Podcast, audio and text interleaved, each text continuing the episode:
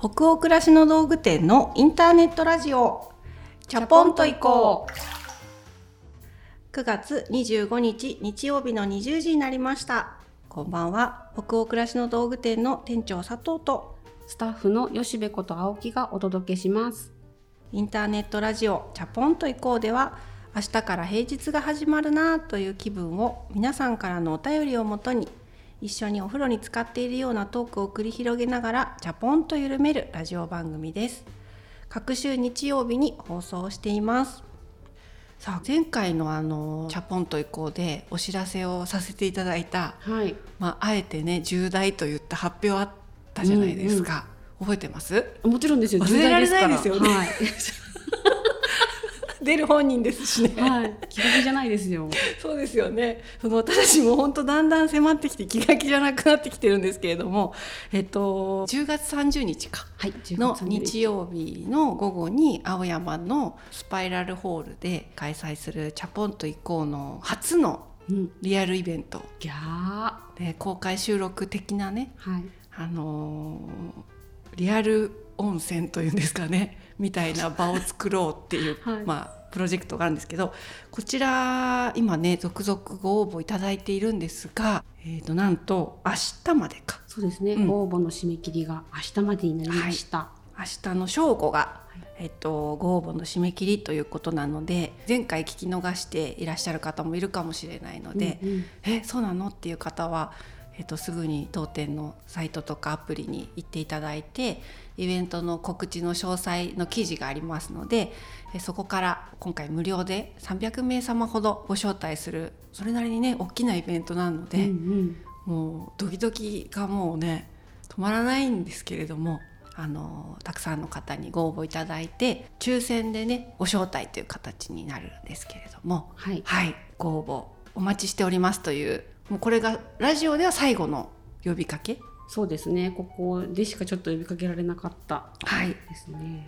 で、えっと、前回この話はできてないんですけど当日あの遠方の方とかどうしてもスケジュール的に来れないっていう方にもライブ配信で雰囲気だけでも味わっていただけたらと思ってライブをお届けする準備をしておりますので、はい、はい、チャポンと以降聞いてくださってる方は結構いろんな日本全国うんうん。いろんな都市だったり、学生さんとかね、うん。一人で夜ちょっと外出するには心配というような、学生さんもリスナーにいらっしゃったり、まあ、あと海外から聞いてくださってるっていう方もたくさんいらっしゃるようなので来たいと思ってくださる方みんなが申し込める環境ではない可能性があるのでちょっとどのような感じの雰囲気になるかは当日やってみないとわからないところはあるんですけれども、うんうん。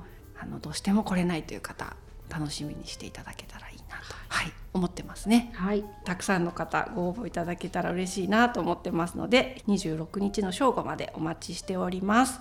じゃあ今日もチャポラーの皆さんからたくさんお便りいただいてますので2通ほど読むところから始めたいと思います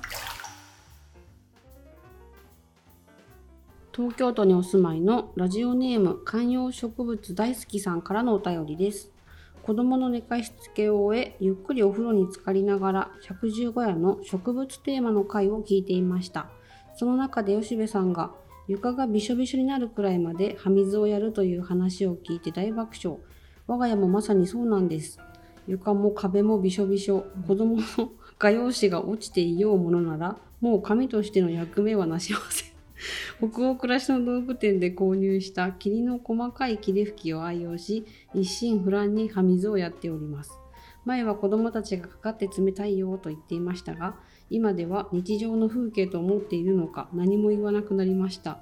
そのおかげか最初の頃はパラパラ葉が落ちてきていたのが今では生き生きしてシャラシャラ風にそよいでおります。いいですね。いいななんか語呂もいいなお便りいいですね。パラパラ葉が落ちてきていたのが生き生きしてシャラシャラしてるっていいですね。よかった。よかった。しかも私たちのお店で買ってくれた霧吹きで一心不乱に葉水をやっていらっしゃるということで私これちょっと本当にすいません。今読み上げる途中で吹き出しちゃったんですけど子供の画用紙が落ちていようものならもう紙としての役目はなしませんって。ブヨブヨにどれだけブヨブヨになるんでしょう。うにょうにょになっちゃうんだろうね そういうことですよね。びしょびしょになって乾いてデコボコしちゃってる画用紙そういうことですよね。いや想像しちゃいました。でもその画用紙をうん。巻くときに、乾いたやつうん、引いて回れば、うん、それがキャッチしてくれるなーって今思いました。え？どういうこと？雑巾みたいに？え？そうそう葉水あげるときに、あの反対側にその画用紙を持ってプシューってやりながら回るとそれがキャッチしてくれてブヨブヨになるけどまたそれどっかで乾かしておけばそれ 葉水キャッチチ用の画用紙っていうのを濡らしたり乾かしたりして。一生使えるって今思ってま一す生は無理でしょ？さすがに。そっか、うん。いいですね。新しいそれ。その画用紙一生使えるって思いました。確かに。向こうに置いとけばその画用紙がそうそう。キャッチしてくれるから、ね。だから床に落ちる水滴の分量を減らせるって。減らせる減らせるちょっと新しい提案がね出たのでそういうやり方。葉水床びしょびしょ問題結構お便りいただけてねうん。あの悩んでたのはねうちの会社に入った新しいスタッフだけじゃなかったんだっていう、ね。えはい。やっぱりでもみんな葉水あげてるんですね。ね。えそうなんですね。私もなんかあのお便り読み上げてこう盛り上がって以来うん。なんか葉水をするたびふざけてる気持ちにもなってきちゃうんですよね。びしょびしょにするっていうプレイみたいなそうなんです。いや葉水面白かったです。お便りありがとうございあります。がとうございますはい、じゃあ次のお便りも行きましょうか。オーストラリアにお住まいのラジオネームピーターパンダさんからのお便りです。私は今日の1枚写真を撮って日記アプリに記録することをここ3年ほど毎日続けています。はじめは日記のような感覚で始めたものでしたが、今日の1枚を撮ることで何の変哲もない一日の中から好きな瞬間、好きな風景を意識的に探すことができて、後から写真を見返すとその日のちょっとした良い時間を思い出すことができます。お二人は日頃からよく写真を撮るタイプですか？どんな写真を撮るのが好きなどありましたらシェアしていただけると嬉しいです。はい、ピーターパンダさん、オーストラリアから聞いてくださってる、嬉しいですね。ありがとうございます。写真は私はすごい撮るタイプかなと思います。あの、うんなんか自分用のなんかいいカメラとか持ってなくて普通にスマホなんですけど、うんうんうん。何でも撮ってるかも子供の面白い顔とかも含めてだし、花を生けたら必ず記録としてうん花も撮るし、食べたものとかをレストランでついつい写メで撮ったり。うんうんうん。結構日常の何気ないあと空とかは定期的に撮ってますね。夕焼け。わかる。空撮っちゃうね、うんうん。夕方。なんか会社から出た時に。そうそうそうそう。空とか夕暮れとかはわーって思うとうん。もうすごい自然に結構スマホのだから、カメラロールに空の写真はうんうん結構あるかも。うも、ん。それなんか家族にの LINE でシェアするために撮っちゃうみたいなとこ、撮ったら誰かにシェアしたいっていうのが連動してて、うんうん。その撮ってますうんね。うん。そうだよね。うん。なんか月がねうん。やっぱりまだ私の iPhone 機種が前のだっていうのもあるのかもだけど最近のってすごい月綺麗に撮れるのかな？肉眼で見るとさめちゃくちゃ感動するじゃん、うん。三日月とかなんてもううんなんて色っぽいのかなって夜とか思うし、秋とかの月って最高だよね。うん最高。そう私はまあ家族にシェアっていうよりも、うん。お客さんとシェアしたくなるのよね。うんうんうん。この月見てるかなみんなってすごい。だからインスタとかにあげたいのよ。うん。今日のやつ見た？今日の今月見てます？みたいな感じとか金木犀香ってくるとあお客さんもきっとみんな気づいてらっしゃるだろうからと思って、金木犀は今日香りましたよねとかって毎年なんかインスタにあげちゃうんだけど、月とかってあ今日空見上げて気づいてる人どのぐらいいるかなとか思うと、うん。写真撮りたいんだけど、ね。それが撮れない。月の撮り方を誰かに習いたいの私。スマホで綺麗に。ちょっと私の写真のフォルダーそういえばへんてこなのっていうかうん。ぬいぐるみ好きじゃないですか、うん。あのぬいぐるみが好きっていうよりは今家にいるやつが好きなんですけど、うん。それを家族が何かしてる時にそっと横に置いて撮るっていうのをずっとやってたらまあまあな量になって出版できそう。でタイトルももう考えてあるんですよ。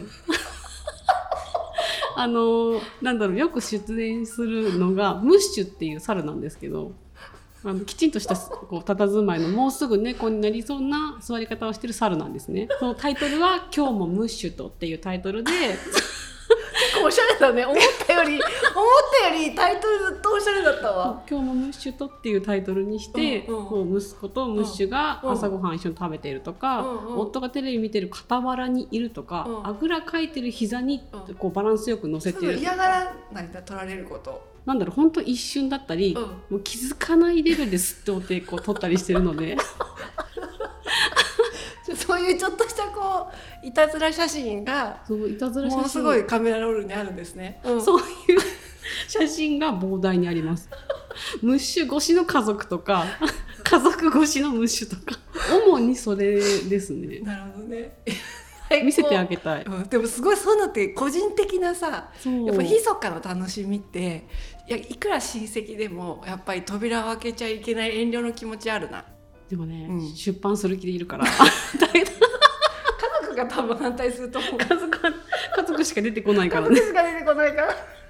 そうだからたまにこう見せて「お前すごいわ」って言われるっていうのを楽しんでる。なるほどね。ということで、この話永遠にできそうですけどね、ピーターパンダさん、お便りありがとうございました。その他にも、今回もたくさんのお便り本当にありがとうございました。植物界ね、すごいたくさん反響があって、うん。動画も記事うんうんもトリプルで連動って初めてだったんですけど、はいすごいたくさん楽しいお便りいただけて嬉しかったし結構チャポンきっかけで本当に植物ライフ始めましたっていう方ここんなにたくさんいらっしゃったんだなって改めてなんか感謝の思いにあふれましたね。触れましたね、うん、じゃあ本日のテーマとなるお便りそろそろ行きましょうか。福岡県にお住まいのラジオネーム猫ひげさんからのお便りです。113夜の居心地のいい空間づくりの回を聞き、お二人の話に背中を押され、家の中にずっと欲しいと思っていたくつろぎコーナーを作りました。ワンルームの中で一番空がいい感じに眺められる角をキャンプ用のゆったり座れる椅子で陣取り、祖母が使っていた醤油色の棚を配置。その棚には数少ない本、ボディケアグッズ、インテリアグリーン、小物を並べちゃったりして。そこにいるときはスマホを持ち込まないとルールも決めて、ただただぼーっと癒されています。そしてお二人に質問です。お二人は床にラグを敷く派ですか？部屋に大きめのラグを敷くか迷っていて、印象を左右するので買うか買うまいか、また掃除や使わない時のしまう場所問題が懸念点で踏み切れません。もし今大きめのラグを引くならどういった基準で選べますか？ラグを導入する際のコツや注意点、失敗、成功体験などあったら教えてほしいです。はい、ありがとうごあざいます。福岡県猫ひげさんからのお便りということでこの早速くつろぎコーナー作りましたって報告してくださってるんですけどなんか想像しちゃったキャンプ椅子の横におばあ様がね、使ってたこの表現いいよね。醤油色、ねうえ、ん、なんか想像できるよね、うんうん。醤油色の棚って。味わい深いんだろうな。うん。そこにね積んどくしてたりとかボディケアグッズとかを並べてるっていいですね。私もワンルームで一人暮らししてた時の時代のことをこのお便り読んですごい思い出しちゃったけどこのワンルームってある意味でめちゃくちゃ夢あったよね。いや本当に。あなんだろう。これをどうするかっていうのって楽しいよね。楽しかったし、なんかそのこの部屋はこの部屋この部屋は勉強部屋とか仕事部屋とかっていうんじゃなくて一つの部屋の中にくつろぐ場所食べる場所仕事する場所寝る場所っていうのをうん。こうなんかある意味で作り出すその工夫がうん。本当に楽しかったからうん。めちゃくちゃ思い出しちゃってまず今日はでもその話じゃないから、うん。えーっと大きめのラグとかのねご質問ということで、うん。今その作って居心地よく猫ひげさんがしていかれているお部屋にラグを追加するかどうかっていうのを悩んでいますということなんですけどうん。大きめのものってラグに限らずソファーとかうんテーブルとか本棚とかねうんうん。悩むよね。悩む。うん。ソファーの前に置くコーヒーテーブルみたいなものも気軽に買えるかと思いきや、全然決められてないです。そう家具選びって本当難題だよね。なんだ。このチャポンと行こうでもずっと話してあの人多分いつ買い替えるんだろうって思っててくださったチャポラーさんもいるかもなんですけどダイニングテーブルをですねうん。決めたんですよ。決めた。はい。やった。やっとやっとまだ届いてないんですけどはい。この収録をしているちょっと前にうんうん。やっと意思決定をしたっていうなんかねプライベートなんだけどこう大きい買い物を決められた後ってなんか胸がスーッとしますね。わかる。わかる？わかる。吉部さんテーブル買った時もまさにそうであ、れ何の感覚なんですかね？絨毯買った時も、うん。スーってしました。何なんだろうね。決められたっていうことなのかな。で仕事の意思決定と、うん。プライベートの意思決定ってまた私の中では全然種類が違って、うんうん。久しぶりにこう家庭の中で大きな買い物をした。うんうん。しかもずっと買い替えたいってもう何年も思っていて、ただ今のも気に入ってるし私買い替えるとしたらやっぱりこだわりがいろいろ発動して、うん。何がベストかっていうことがうんなかなか優柔不断で決められなくってでもやっと決めたっていうのがなんかもう一回見に行ったんですよショールームというか、お店に。でやっぱりいろいろ見たんだけど選択肢の中で。ヴィンテージとかではなくてうん。新品のプロダクトにしたんですね、うんうまた届いたらなんかインスタグラムとかであげたりもしようかなと思うんですけど、あのお店に行ってやっぱりこれだよねうんって、うんで夫とか息子もこう座ら座らせて引きで見引きて。で見て「どう?」みたいな 銅が圧。「君たちどう思う?」みたいな感じで「いや、うん、まあいろいろ見たけどちょうどいいよね」なんかここれが理想のダイニングテーブルですっていうところまで追い求めるっていうより今のやっぱうちの家庭のサイズだとちょっと子供も大きくなってきて今はダイニングテーブル小さくなってきたから。もうちょっと大きいのにしたいねって言って、1600だから160センチぐらいの幅がある。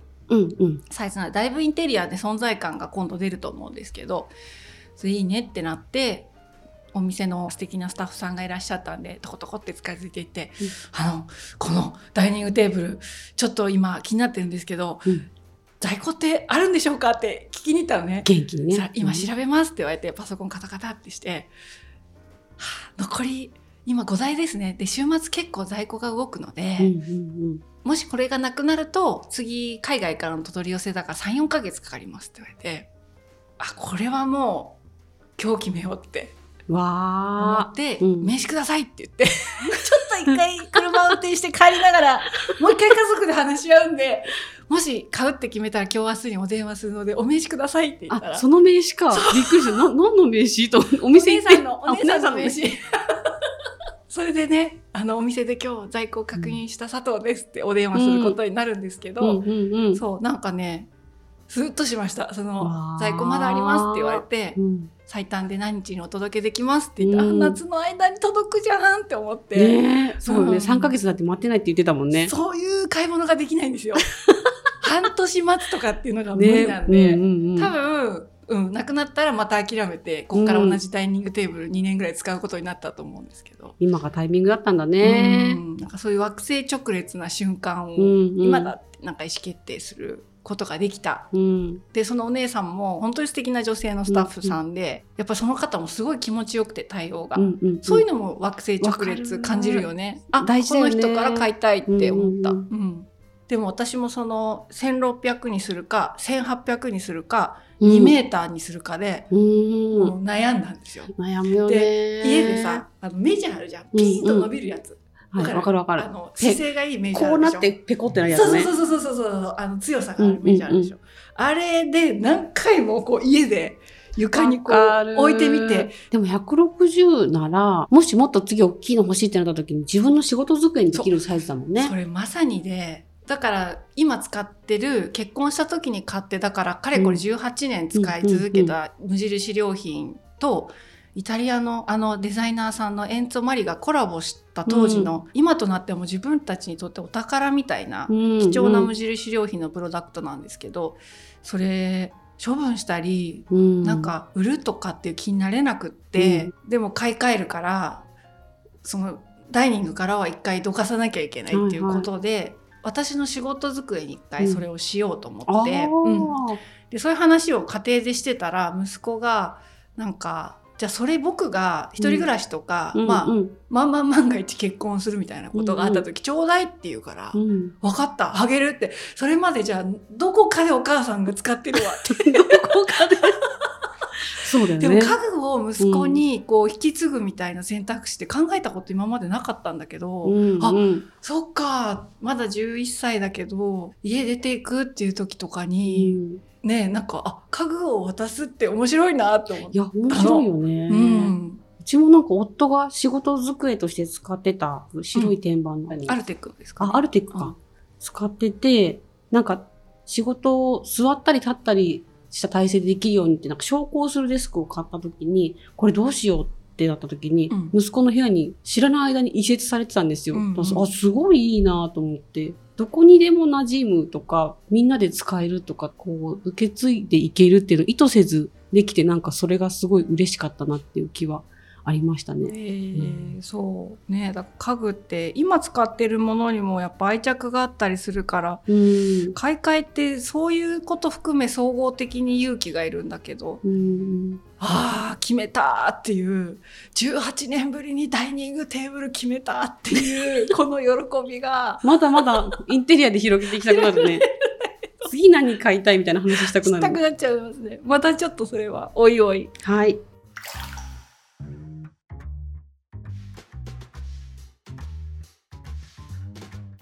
吉部さんはさ、うん。その今回ラグのご質問いただいてるんだけどお二人は床にラグを敷く派ですか？で私はちょっと持ってないんですよね、うんうん。ちっちゃいラグはソファーの前に足元だけマットっぽく引いてるんですけど吉部さんちは大きいラグダイニングテーブルの下とかに確か割とそんなに昔じゃないタイミングで新調してるよね。うん。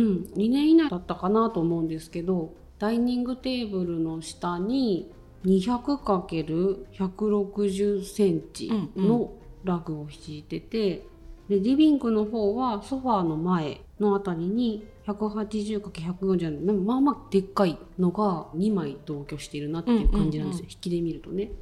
どうやってなんか基準で選んだんですかっていうなんあかこれね失敗も成功もどっちもあったんですよ2枚とも。へあのえ。1枚はネットで買って、うんもう1枚は展示会なんだろう販売イベントみたいなのがあってそれに行って実物を見ていろんな中から選んだ1枚なんですけど、うん。ネットショップの方は撮影してる環境だったりその撮影で使われている家具とかの色の影響だったりも受けてこの色なんだろうなと思うけどうちに置いて夜見るのと昼見るのと朝見るのとでは色合い変わるんですよね、うんそのうん影響全部受けるので。うん。でそれで見るとちょっと思ったより濃かったかなと思ったんですけどでもう一個の実物見て選んだ方のラグもいろんな色のラグの中からこれって選んだけどやっぱりこううちの中に置いてみたらちょっと濃かったなってどっちも思ったより濃かったっていう実物見て買ったし、ネット見てじっくり選んで買ったけど思ったより濃かった。ただサイズは良かった、うん。でじゃあここからどうしようかなって思った時にうん。家の家具の構成が濃いものと薄いものといろいろあるので、うん。もう一個中間にある色を入れた方がいいなと思ったり、うん。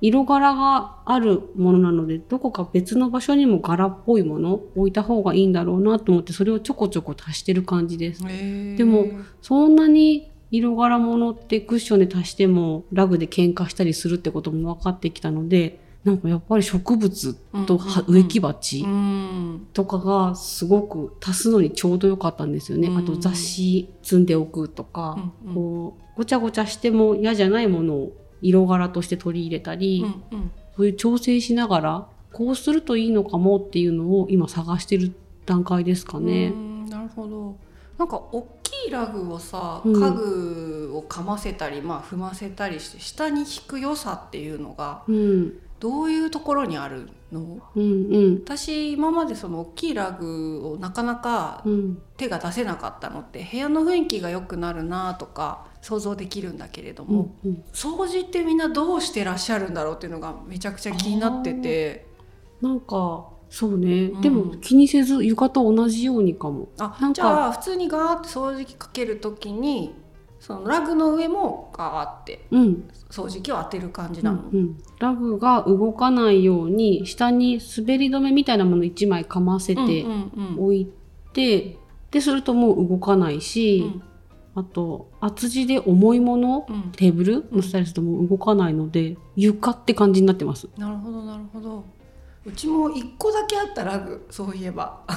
丸い IKEA の子供部屋の方に敷いてる。あ,、はいはいはい、あれも10年ぐらい、うん、10年までは言い過ぎか。でもかなり長くあるんですけど、うん、ほぼあれレゴマットになっちゃってて、うんうん、毛足があるからちっちゃいレゴがさ、うんうん、もう埋まってんだよね絨毯の中に、うん、いるのね。いるのよいろんなパーツが。全然ゴロッとかできない。そう。それをさつまみ出すのも大変だし、うん掃除機かけるのも結構毛足があるから、はいはい、で洗濯するってなるとまあまあ重さがあるから、うんうん、干すのも大変だし、うん、いやこれ以上大きいラグ買うってどういう生活になるのかなっていうのがまだ私具体的に想像できてないところあって、ね、まずはねあのそれが嫌だから毛足がないもの。あやっぱりそうだよね。ないものか長くないもの。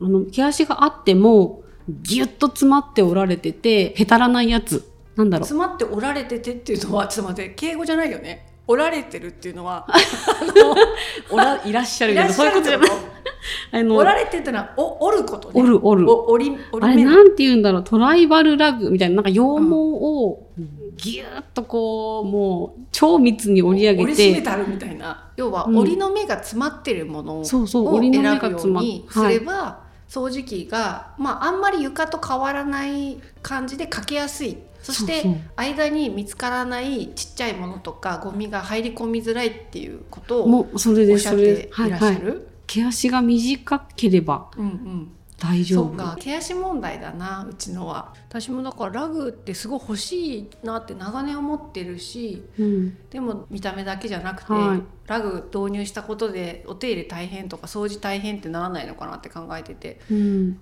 海外の輸入物のラグとかって、デザイン最高なんだけど大きすぎみたいなの結構あるじゃないですか、うんうん、住宅の設計がそもそも規格サイズが違うっていうところで。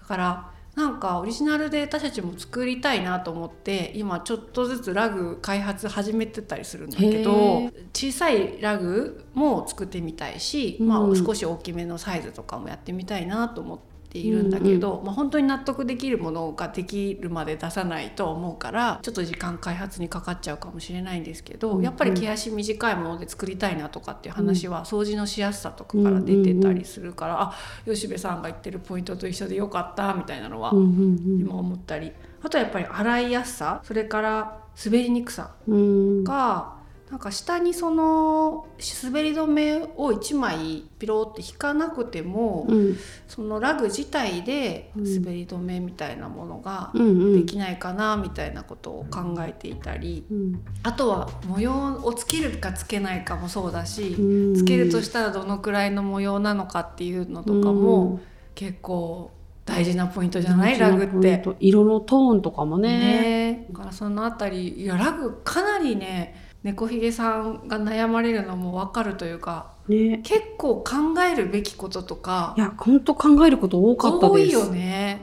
私その大きい家具を素材と色でやっぱめちゃくちゃ悩むのね。あこっからどういう床の色に引っ越すか分かんないなとか、うんうん、どういう壁の質感の家に越すか分からないっていう時に、うん、大きな面積を左右する家具って、うん、万々万が一全然合わないミスマッチになるっていう可能性があるじゃないですか。うんうんうん。で今まで私どうやってソファーの色とかテーブルの天板は白でいこうとかってずっと長年決めてるかっていうと、うん、買い替える時に一回その今ある家具どかして100均とかでねあの色紙画用紙セットってあるでしょ、はい、あれを買ってくるんですよ、うんうん、茶色とか白とか黒とかの大きな画用紙が入ってるやつ、うんうん、あれをね置いてみんの。うん、置く位置に。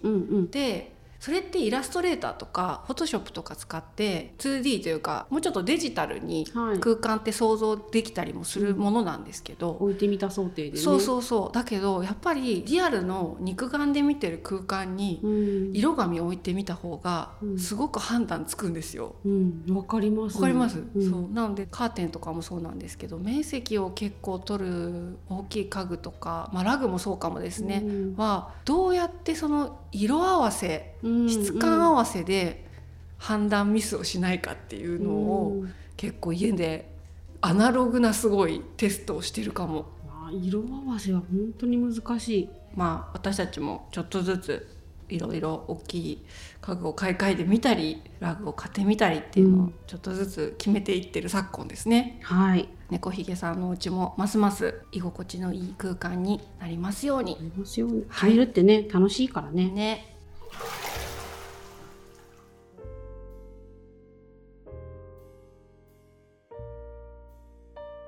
じゃあ今夜のインターネットラジオチャポンと以降はここまでです皆さんお湯加減いかがでしたでしょうか？吉部さん今夜は大きめの家具とか、うんうん。ラグを買う時の基準とか失敗談そういう話でしたけれど今夜は何度でしょうか？今夜はうん。最近温度決めるときにね、うん。こうなんとなく人が入れそうな温度のな範囲内で言うような意識でいたんですけど、うん。ぐっと上げてうん。100とかでもいいんですかね。100基準をこう0100にしてもいいんですかね？もう指先も入れられないけどね100度だったらね、いや今日沸騰しましたねっていう時に 40度台っていうのもおかしいのかなと思って。沸騰って100だぞみたいな。確かにね。確かにね。でも途中100から回言ってみたらじゃあ80度みたいな。今まで叩き出したことないこうここでもを今日の基準に話はもう間違いなく80度いってないとは思うけど。言ってないですね、うん。今日多分30 30度全然30度台なんですけど。でも沸騰今そんな今日のタイミングで果敢に言ってきた。なんか沸点とはって思ったんでなすよ。るほどね。じゃあちょっと次熱いトークになった時にまさかチャポラーさんみんな45度かなって思ってる時に97度。とか97度それ風呂じゃないじゃんっていうやつね。夜間になっちゃうから。夜間チャポンと行こうっていう一応タイトルだからさ。あそっかお風呂、うん。そっかそっか。そっかなんかシュッシュ言うと言わそうみたいな感じの番組名に変わっちゃうから。な じゃあ今日は36度。いいお湯になるといいですね。皆さんの気分が少しでも今日も緩まると嬉しいです。番組は北欧暮らしの道具店のサイト上やアプリに加えて YouTube や Spotify など合計7カ所で配信をしています。ぜひご自分のライフスタイルにフィットしたプラットフォームでお楽しみください。引き続きお便りも募集中です。感想やご質問などサイトやアプリでチャポイコ最新記事を検索していただきページ後半にあるバナーよりお送りください。Spotify などの場合は説明欄のリンクからお便りに飛ぶことができます。全国のチャポロアの皆さんお便りお待ちしております。次回のチャポンと以降は10月9日日曜日の夜20時を予定しております。それでは明日からもチャポンと緩やかにそして熱くいきましょう。北欧暮らしの道具店店長の佐藤とスタッフの吉部こと青木がお届けしました。それではおやすみなさい。おやすみなさい